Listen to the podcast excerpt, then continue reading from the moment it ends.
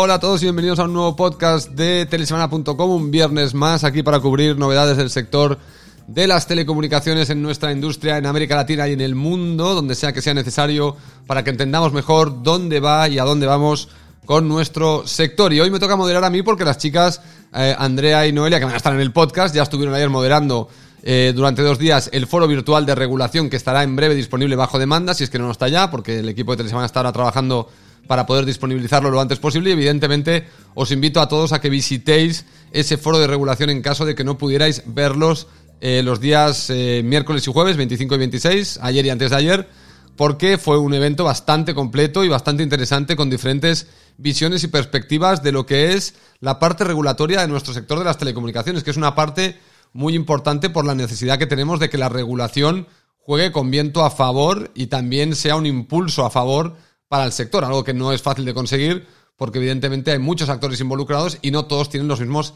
intereses y evidentemente esto provoca que para cuando una regulación parece que ayuda en avanzar en una dirección, otro se siente perjudicado que le están retrasando. Es como un traje a medida que te estiran de una manga y luego te encogen la otra, ¿no? Que al final no, no te queda muy claro eh, pues por dónde arreglar el traje, ¿no? Porque siempre hay una parte que está en, en, deficiencia. O como dice el dicho popular, nunca llueve a gusto de todos, que también os lo comento porque en el equipo de Telesemana hay algunos miembros en estos momentos que están siendo inundados por un chaparrón y una tormenta bastante potente.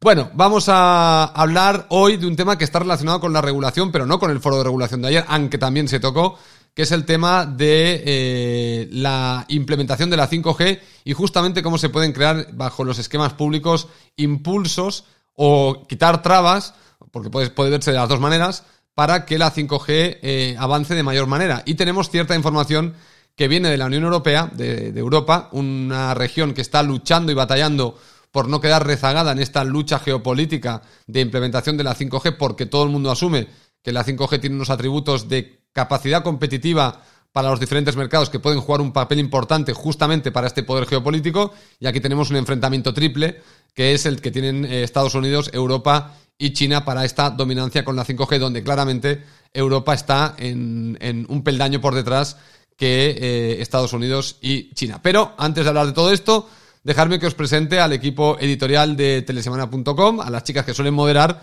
que seguramente lo hacen mejor que yo porque están más acostumbradas a moderar este instrumento artilugio llamado podcast, pero que eh, hoy me toca a mí porque es de justicia torera, que después de lo que llevan habladas eh, las chicas ayer y antes de ayer en el foro de regulación les toca un descanso. Voy a presentar primero a Noelia Tríez Tejada, le voy a dar la bienvenida, la vais a ver en pantalla ahora.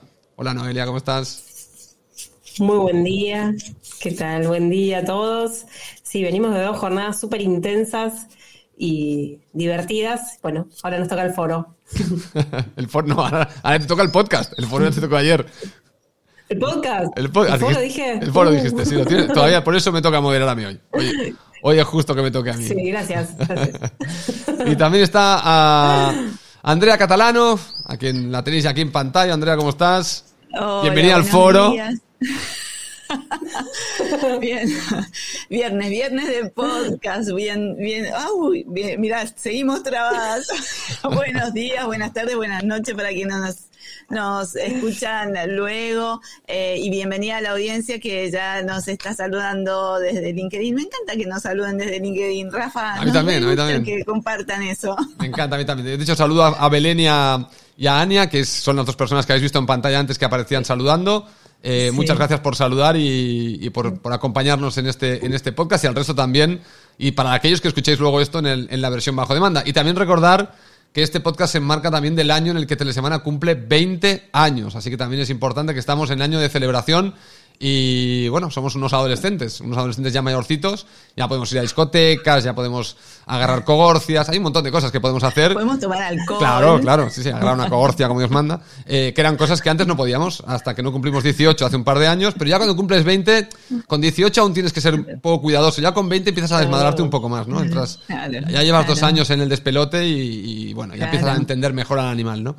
Así que bueno, 20 añitos eh, y nuevo podcast un viernes más. Así que vamos a tocar el tema, como decía al principio Andrea y Noé, de, de la Unión Europea y para ello voy a revertir a Andrea, que es quien cubrió esta noticia esta semana en telesemana.com y es un tema que nos toca directamente, porque las peleas municipales o con las municipalidades para poder, em, nada, pues eh, implementar la 5G y no entrar en conflicto con, con otros eh, requerimientos de las ciudades o de las poblaciones, ¿no? Porque hay un, hay un tema de hasta cuándo o hasta dónde podemos llegar en la implementación de antenas sin que nos salgan por las orejas, ¿no? Que es un poco, eh, parece que nos movemos siempre en, puntos extremistas, ¿no? Los que, los que claman al cielo porque hay demasiadas antenas contra los que dicen que, bueno, sin antenas no hay, no hay conectividad, sin conectividad viene otra pandemia y nos quedamos todos en fuera de juego. Entonces, claro, son dos, dos visiones muy, muy extremistas de la realidad, ¿no? O, el cataclismo porque no tenemos conectividad o el cataclismo porque nos empachamos de antenas.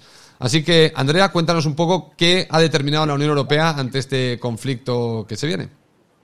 Bien, la Unión Europea viene bastante activa tratando distintos temas, algunos que se los están planteando mismo las operadoras de telecomunicaciones, como el que comentamos hace un par de podcasts atrás vinculados con la intención de las compañías de eh, conformarse en un joint venture publicitario.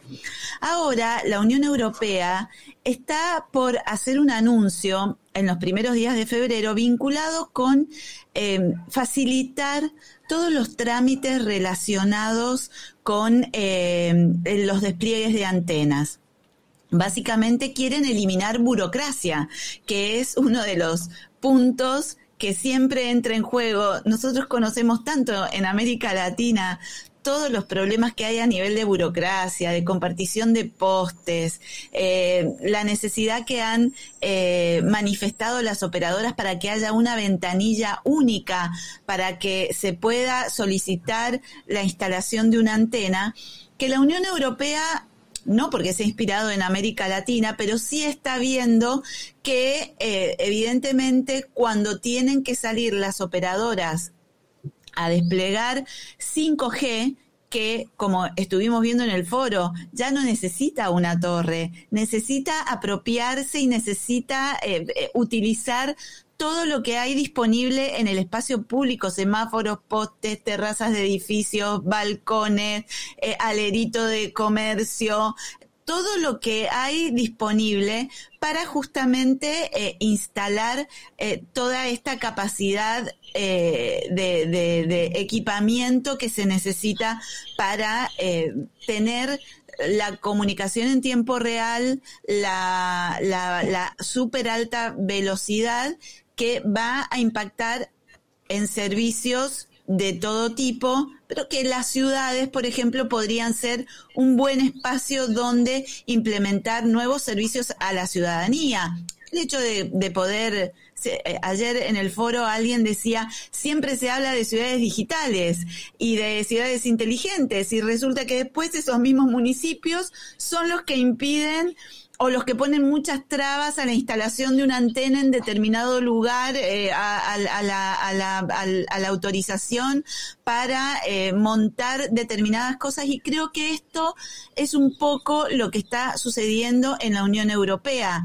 Las operadoras, Deutsche, eh, Orange, Vodafone, mismo Telecom Italia, a pesar de su novela, y tantos otros operadores más pequeños que actúan en los distintos países, están necesitando desplegar y necesitan, acá voy a abrir un paréntesis, pero digo, están necesitando desplegar y están necesitando que todos estos permisos salgan rápidamente para que ese despliegue también se concrete de una manera ágil.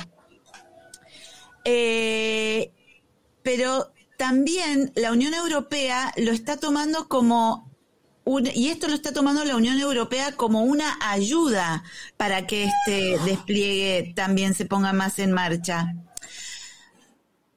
Y acá no, no, no, no conocemos exactamente de qué va este documento, pero sí la Unión Europea señala que quiere ayudar a que se dinamicen los despliegues eh, de, de, una manera más rápida, porque quiere que haya un movimiento en paralelo a esta mayor disponibilidad de, de antenas y de redes. Y es que las empresas y las organizaciones en general empiecen a apoyarse más en la inteligencia artificial y en la automatización y que por otro lado también empiecen a pensar más en la nube, en empezar a usar la eh, eh, cloud para disponibilizar nuevos servicios.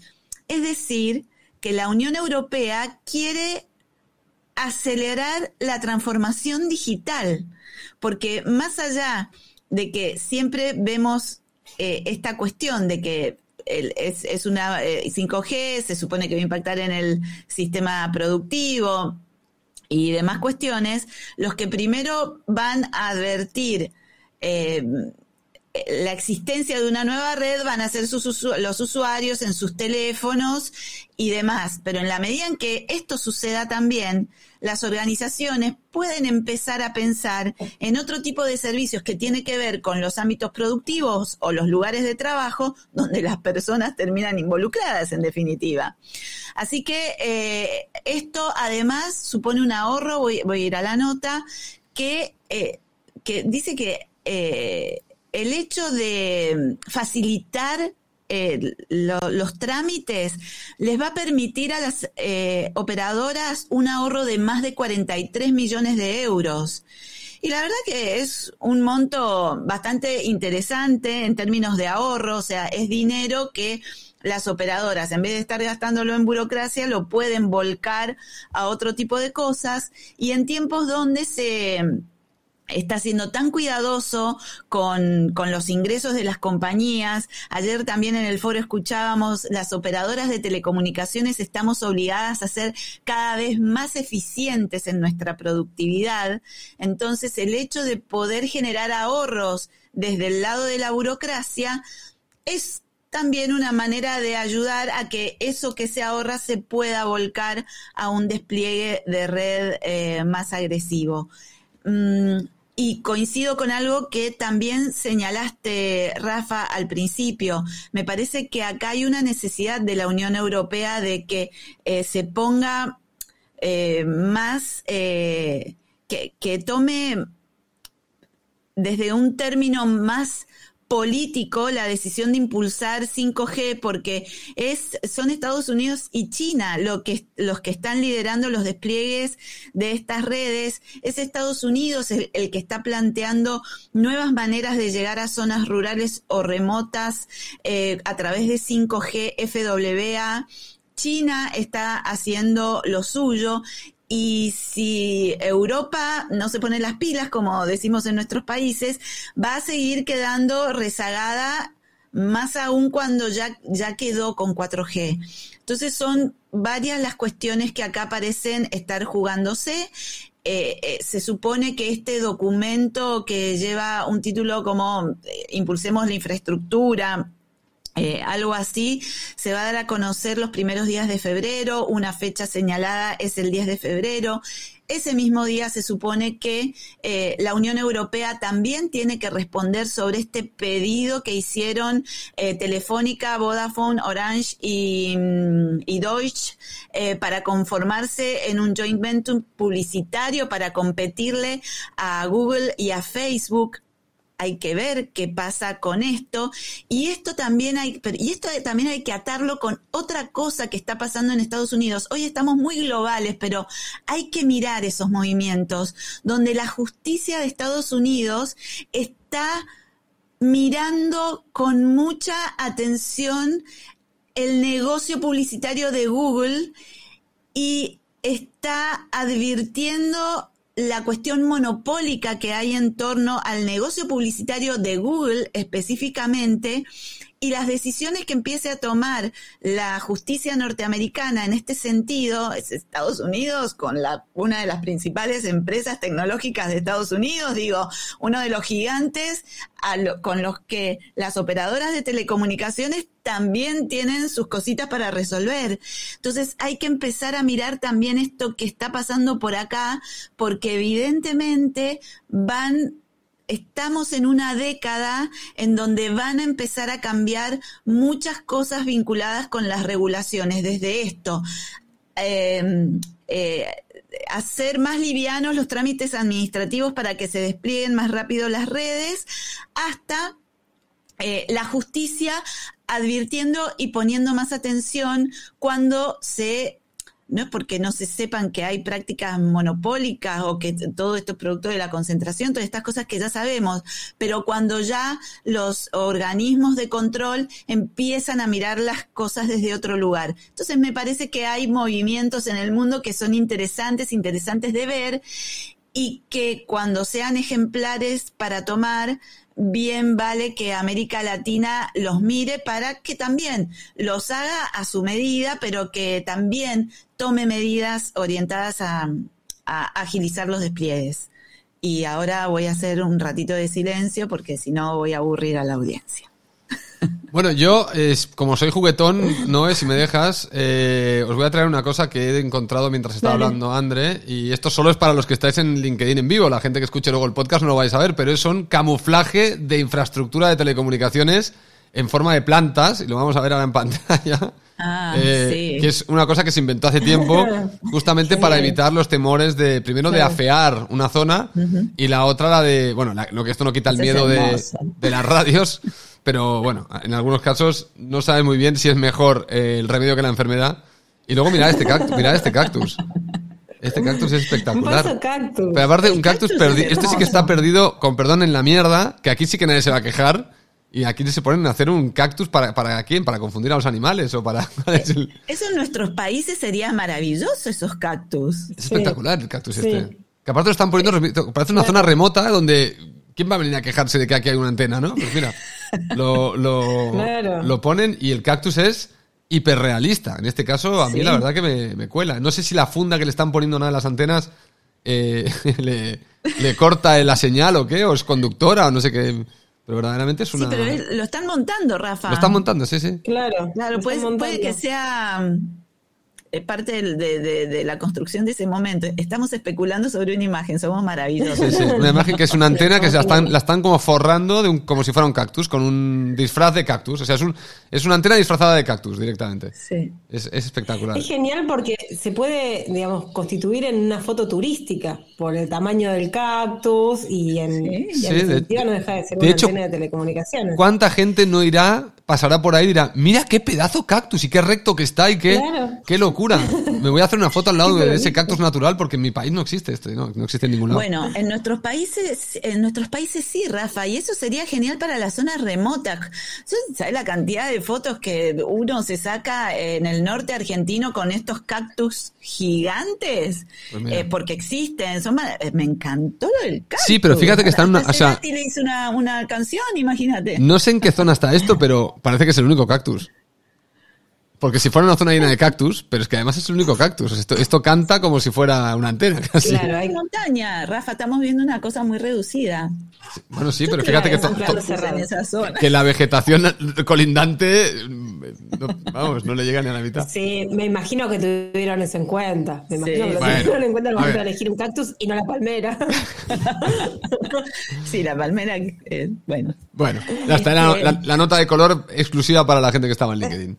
Sí, sí, sí. claro, está muy bien. Un contenido premium. Quería acotar es que en eh, estos días también la GSMA publicó un informe eh, respecto de la necesidad de agilizar los despliegues en la región de la mano de políticas públicas que lo faciliten. el informe es muy interesante, también está publicado en el marco de una nota en Telesemana y es muy interesante porque plantea no solo cuáles son las regulaciones que se implementaron hasta el momento y cuáles fueron los modelos más exitosos para impulsar estos despliegues, sino em, el impacto socioeconómico que el despliegue de ellas genera a cada uno de los países de la región. Es cortito, el informe no es muy extenso, pero sí es muy preciso. Habla de legislaciones concretas, habla por supuesto de la ley de antenas, que fue uno de los capítulos que tocamos en, el foro ayer eh, en Brasil. Em, habla de la licitación de Brasil de 5G, habla de Chile. Entonces, hay ejemplos concretos para llevar adelante estos despliegues. No es eh, una propuesta eh, bajada de la idea de un técnico, sino experiencias concretas llevadas adelante en territorios específicos. Entonces sirve también como eh, punto de partida o paper para pensar modelos en aquellos territorios en los que, por ejemplo, el despliegue de antenas todavía no está facilitado, que es una gran discusión de la región y me parece que es, eh, resulta oportuno ese, ese resumen de, de, políticas que fueron estratégicas al momento de propiciar los despliegues de red. Que hoy en día el país que no está empezando a licitar eh, para la nueva generación está tratando de propiciar nuevos despliegues o se están desplegando este, redes de quinta generación. En el caso del informe de la Unión Europea, lo interesante es que plantea eh, la, mirada a 6G para 2030, ah, ¿no? Ellos están hablando como de otra parte de ese proceso. Pero bueno, inscriptos nosotros en la necesidad de que se profundicen los despliegues de 4G, que comiencen y ahí se profundicen también los de 5G, bueno, no está mal eh, eh, tomar ese informe de 5G Américas, tomar eso que está pasando en Europa para que se faciliten, ¿no? Sí, sí, es que ahí creo que, eh, que tocaste el punto, Noé, porque Europa ya comenzó hace un par de años a pensar en 6G de cara a 2030. El objetivo que también está planteado eh, en, esto, en este documento que va a dar a conocer la Unión Europea es que en el 2028 el 75% de la población de Europa esté alcanzada de manera efectiva con 5G. Y ya sabemos que todo esto que se haga en 5G es el terreno para lo que venga eh, hacia 6G, que es la próxima generación móvil sobre la que Europa está haciendo eh, eh, intentos y encarando distintos proyectos, los distintos países, especialmente los países que son cuna de los proveedores de equipamiento, caso Suecia y, Finlandia, acuerdos con Estados Unidos, acuerdos con Japón, acuerdos eh, con universidades, hay eh, encarados proyectos con distintos institutos académicos para empezar a investigar con 6G. Bueno, esto, esto mismo que está haciendo Europa es lo que la región necesita porque eh, eh, la región todavía necesita hacer mucho en 4G y definitivamente es el terreno para eh, la próxima generación para 5G, no solamente cuando hablamos de antenas, ¿no? Eh, también cuando eh, se piden permisos para instalar fibra óptica. son, a ver, podríamos escribir un libro sobre las anécdotas y, y obstáculos que deben enfrentar las operadoras en los distintos países de América Latina para instalar, hacer una zanja eh, para poner fibra óptica o subirse un poste que tal vez está monopolizado por otra empresa o inclusive por el mismo municipio y mismo instalar una antena. Pero definitivamente, cuando las operadoras dicen hay mucho para hacer en 4G, es no solamente eh, hay que darle crédito a eso, sino que esa va a ser la base para un despliegue más rápido de 5G cuando todos los países ya tengan mucho más en marcha sus distintos procesos. Más allá de que también sabemos que las que, más allá de que son tres, eh, cuatro los países que han licitado espectro y han determinado una regulación propia para 5G, muchas otras operadoras en la región están haciendo el 5G NSA sobre sus actuales redes 4G. Entonces, bueno, es como que hay que tomar muy en cuenta que todo lo que se está haciendo hoy en términos de infraestructura va es el presente y es el futuro al mismo tiempo. Sí, y con, respecto a América Latina, creo que ayer, no sé si era Lucas Galito o, ahora no recuerdo quién, que hablaba de la densificación en ciertos países de antenas en relación a América Latina, donde en América Latina hay una densificación mucho menor que la que encontramos en países asiáticos, donde, bueno, por el temor de la radiación o por lo que sea, pero bueno, en Asia nos están quedando todos calvos por culpa de, las ondas electromagnéticas de, de las radios de, de las antenas. Pero, pero sí que es verdad que en América Latina es verdad que hay que encontrar un equilibrio entre la municipalidad y las antenas. Hay que, evidentemente, esto no, no se puede tampoco permitir una, una, un desfase o una libertad absoluta de pongan ustedes antenas donde quieran. Yo creo que también tiene que haber un, un control. Pero sí que viendo el, el, lo, que, lo que se decía ayer, que era Lucas quien decía esto, del, es que no puedo decir el ratio porque no recuerdo, pero era, era aberrante la diferencia. Eh, te das cuenta un poco de que en América Latina quizás nos hemos puesto muy tiquismiquis eh, en algunas municipalidades y en algunos puntos eh, a la hora de restringir, porque está muy bien a nivel político jugar la carta de que yo me preocupo de mis conciudadanos, restringiendo para que no se fría el cerebro con las antenas y tal. Pero claro, cuando ves la densificación en otros lugares te das cuenta de que ni tanto ni tan calvo, ¿no? Hay que tener un, un punto medio. Y América Latina, no se ríe porque, claro, un calvo hablando de tanto ni tan calvo, claro. que, claro, los calvos también podemos usar esta palabra, ¿no? ni tanto ni tan calvo me gustó. Claro. Pero bueno, en Chile. Ni tanto ni tan Rafa, ¿no? Lo, lo trajeron a discusión. eh, en Chile están llevando la discusión otra vez de, del tema de la radiación de las antenas, de. Eh, también se trató en la última conversación, eh, en el cierre del foro, eh, y, y es interesante porque ese proceso está abierto. Digamos, lo que parece una discusión vieja, que es las, las emisiones de radiaciones ionizantes, sigue abierta. Digamos, y en Chile hay muchos que se están preguntando si bajan 10 veces el permiso de radiación, ¿qué pasa con los despliegues que están activos? ¿Qué pasa con las zonas donde hay una gran densificación, pero se está avanzando con la instalación de nuevas antenas? Nosotros estamos esperando como definiciones de, del regulador local que todavía no, no hizo demasiadas este, precisiones porque lo están discutiendo. Entonces todavía no es una letra cerrada esa. Pero fíjate qué viva que está esa discusión. Eh, en pleno despliegue de redes 5G en Chile, que venía viento en popa, tiene dos millones de usuarios conectados a 5G, bueno, se está discutiendo qué pasa con las antenas, qué pasa con la salud. Eh, es un capítulo abierto. Sí, por eso es importante lo que está haciendo el movimiento Antenes en Brasil, claro. que es hablar, hablar, comunicación, hablar. Obviamente que hay lobby, no hay dudas de que hay lobby, pero claro. me parece que es un lobby mucho más basado en, en, la información, en la buena información, en el conocimiento, en el diálogo. Por eso eh, ayer también en el marco del foro salió que eh, Brasil tiene más de 5.500 municipios. Mira, mira si las operadoras necesitan habilitar claro. permisos para despliegues, es un montón. Claro.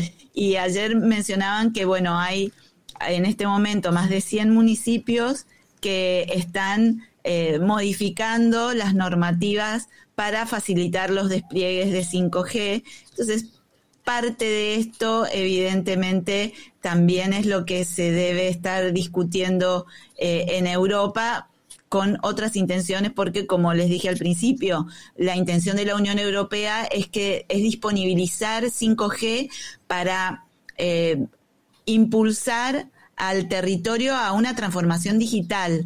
Eh, está claramente especificado que quiere que las compañías se automaticen y que claro. se vaya a infraestructuras cloud.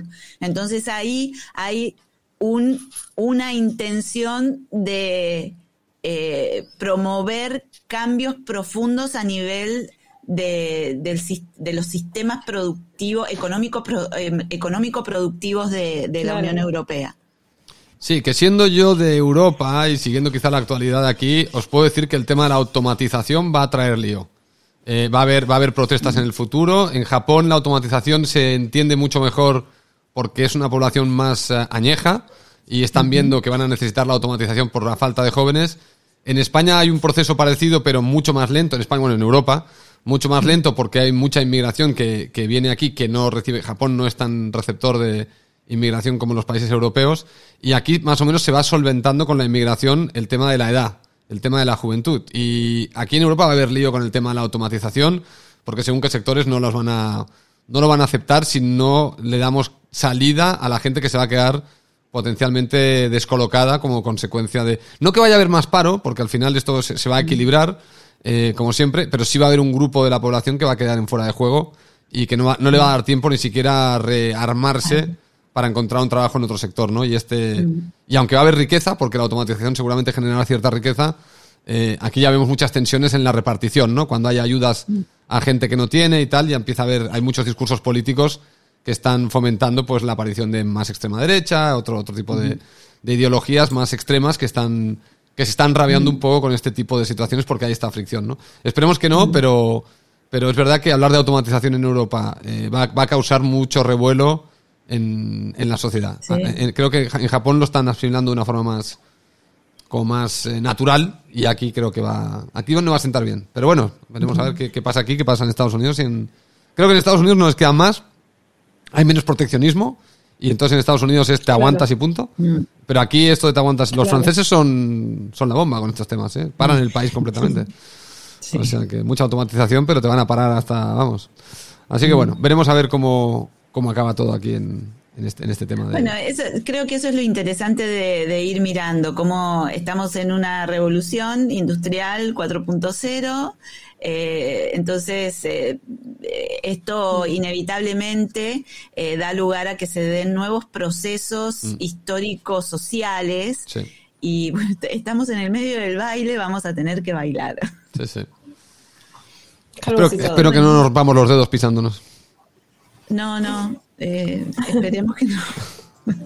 Bueno, pues si os parece, chicas, vamos a ir cerrando. El artículo de Andrea está disponible en la página web de Telesemana. Os lo recomiendo que vayáis a leerlo también. Simplemente entrar en la home de telesemana.com y eh, lo encontraréis fácilmente. Está ahí en- visible en, en la sección de, creo que es de análisis. Así que simplemente hacer un poquito de scroll y lo vais a encontrar. Junto con ese artículo habrá también artículos relacionados con el foro de regulación que se celebró ayer, que también os pueden servir un poco de guía si no tenéis tiempo de ver las presentaciones que están disponibles, deben estar ya a punto de salir del horno. Eh, bueno, pues os podéis revisar otra vez el, el evento virtual, que cuando entréis veréis que en el vídeo hay capítulos, que podéis saltar a la presentación que os interesa de forma rápida.